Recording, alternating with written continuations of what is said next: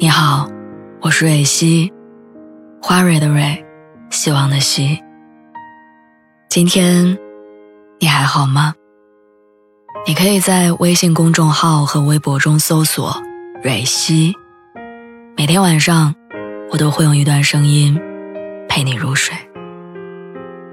听完今天的故事，祝你晚安，做个好梦。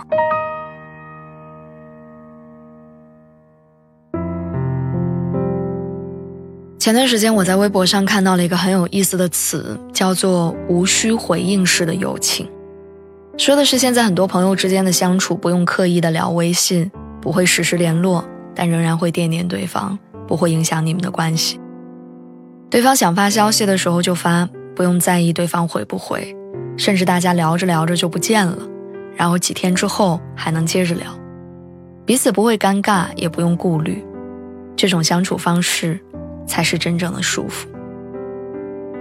我有一个相处十二年的好朋友，从以前的懵懵懂懂到如今的物是人非，这些年周围来来去去很多人，但我和他一直留在彼此的生活里。但你要说我们多亲密也不见得，因为我们在两个相距几千公里的城市，一年顶多见上一次。我们也不是彼此联系最多的人，有时候一个星期不联系。有时候聊着聊着，另一个人又不见了。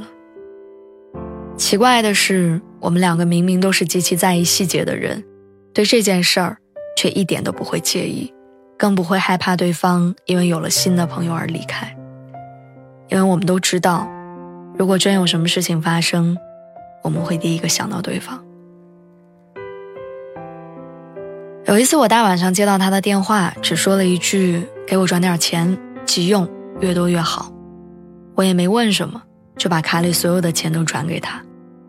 对于我来说，他那一刻因为什么需要钱，一点都不重要，重要的是他需要我的帮助，而我要帮他。直到第二天一大早，我联系上他，才知道他家人的病拖不了。那天晚上，他借遍了所有周围的亲戚，一个一个打欠条，只有跟我，他没解释一句，因为他知道，只要开口，我就会帮他。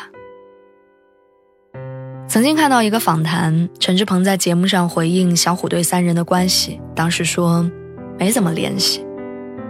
哪怕苏有朋前段时间刚刚在微博上喊话有时间一起吃饭，他虽然礼貌的回复说好，但其实心里知道这种邀约实现的可能性都遥遥无期。尽管他们也曾经是朝夕相处的伙伴，陪伴彼此走过了寂寂无名的时刻，一起练习，一起生活。一起谈天说地，然而谁也没办法阻抗命运的齿轮，在悄然间，让他们突然交错，然后互不来往。很多人都说，谁的青春里没有爱过一个不可得的人，可很少有人记得，你的青春里曾经有一个陪你爱过、哭过、痛过的朋友。他陪你经历过大雨瓢泼，走过四季长河，经历过你的滚烫理想，尝遍遗憾和渴望。你们一起跌跌撞撞，匆匆忙忙，不停追逐，也不断成长。你们是彼此的日常，是陪伴，是寂静，也是喧嚣，是旅途，也是故乡。也许今年过后你们各自走散，也许多年以后你们还能拥抱、寒暄。听过一句话：“该来的总会来，该走的也无法挽留。”有些人来过，有些事情走过，已经是我们不可多得的独家记忆。最好的友情到底是什么？是各自忙碌，相互牵挂；是保持独立，拥有适度，连沉默都很舒服；是记得，无论我在哪里，无论多久没有联络，只要你需要，我都在你身边。真正的朋友从来不在微信列表里，真正的感情无需多言，都在心里。